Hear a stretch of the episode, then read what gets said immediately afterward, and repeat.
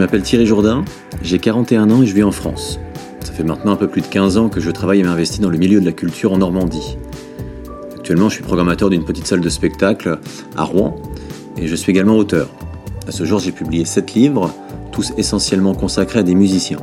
3 aux éditions Le Mot et le Reste et 4 aux éditions Camion Blanc.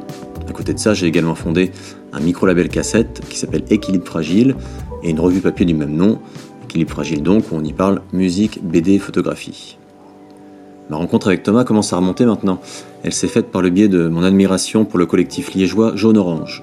J'ai toujours été fan de musique, et particulièrement de groupes belges, et en 2005, j'ai découvert l'existence donc du collectif Jaune Orange à travers le groupe Hollywood Porn Stars. Et fin 2018, j'ai sorti mon deuxième ouvrage. Il était consacré à un artiste des plus importants pour moi, Elliott Smith, au mot et le reste, et s'est monté tout au long de l'année 2019 une véritable tournée de rencontres littéraires et musicales pour ce livre, à travers la France et la Belgique. Plus de 25 dates. Je voulais vraiment vraiment défendre ce livre, et du coup on est parti sur les routes avec deux amis musiciens euh, qui m'accompagnaient à chaque date. Ils étaient avec moi, et ils jouaient des reprises, des compositions personnelles pendant ou après mes interventions. Et selon les villes, certains musiciens locaux venaient également, en invité, jouer quelques reprises, par amitié.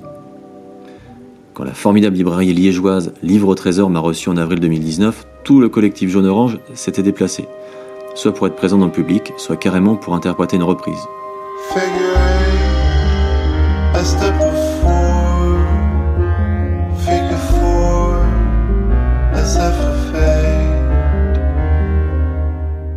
Avec mon micro-label Équilibre Fragile, nous avons aussi sorti une cassette Elliott Smith Tribute, une édition limitée, pour laquelle nous avons proposé à une vingtaine d'artistes en France et en Belgique de participer à la compilation et faire une reprise. Et Thomas a tout de suite accepté. Il a repris le titre inédit Figure 8, rejeté de l'album du même nom, mais qui lui a donné son titre, plus le morceau instrumental qui clôt cet album, Bye.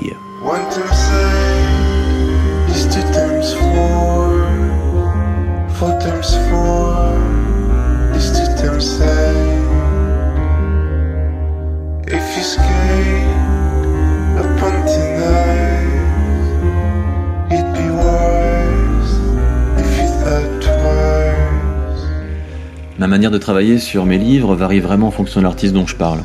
Philippe Catherine, Miosek, Springsteen, Chuck Bor, Elliott Smith.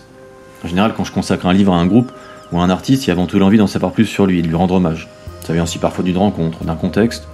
Des fois, je me mets aussi un défi, c'est-à-dire écrire un livre sur un artiste dont euh, on n'a jamais rien lu, rien vu en France ou partout ailleurs dans le monde parfois. Faire parler mon personnage principal est important pour l'écrit. En ce qui concerne Elliot Smith, c'est plutôt compliqué. D'abord parce qu'il était déjà décédé depuis 2003, difficile donc de le rencontrer au moment de l'écriture du livre, fin 2017, début 2018. J'aime aussi alimenter mes sources par des témoignages de personnes proches qui ont pu graviter autour de l'artiste. Là encore problème, la plupart des personnes qui ont côtoyé Elliot Smith sont soit trop célèbres et intouchables, comme Gus Van Sant, le réalisateur, ou John Bryan, le compositeur. Puis il y a ceux qui ne veulent plus s'exprimer sur lui, parce que bien souvent les journalistes ont déformé ou détourné leurs propos. La mort d'Eliot Smith reste encore très à pour son entourage. On ne sait toujours pas comment il est mort.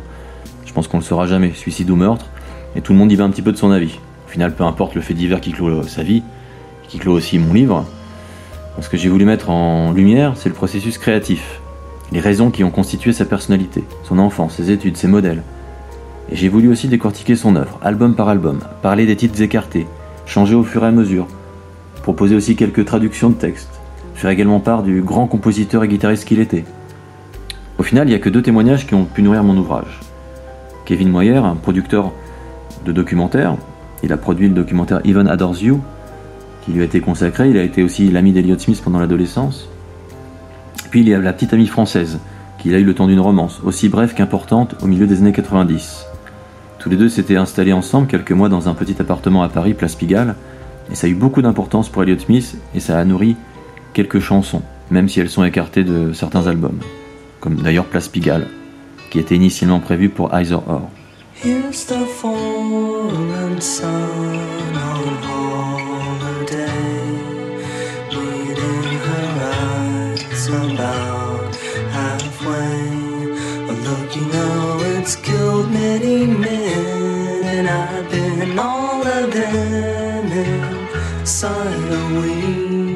Pour le reste, producteur, photographe, musicien en famille, soit on m'a pas répondu, soit on n'a pas accepté d'être cité.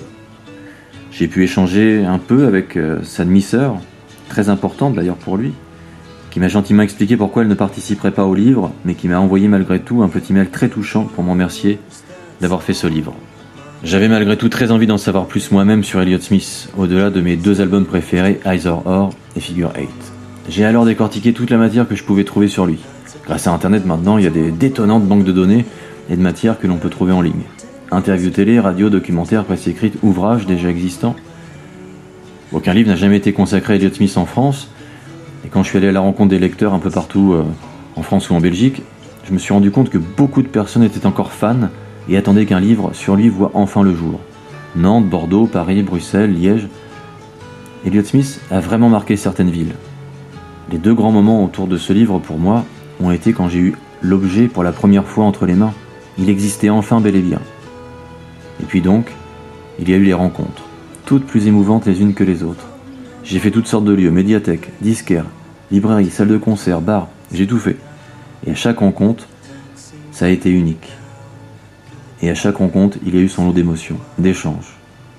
Chacune d'entre elles restera à jamais gravée en moi. J'espère d'ailleurs même pouvoir encore en faire un jour.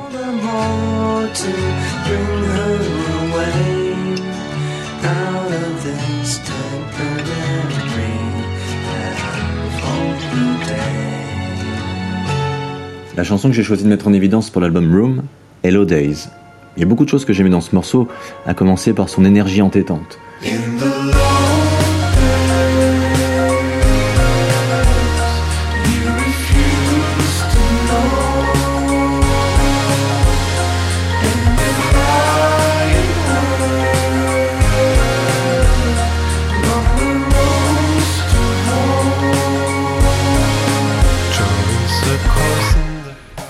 Les synthés tendance rétro années 80 mélangés à une production très moderne. Il y a un côté pop sucré vintage dans la musique qui me rappelle tout ce que j'aime dans le groupe Phoenix. En même temps, il y a la voix de Thomas qui rend l'ensemble très personnel à son univers à lui. ce morceau me parle parce qu'il offre à la fois de la lumière et de la mélancolie. Il se veut plus lancinant dans les couplets et très rythmé dans les parties du refrain.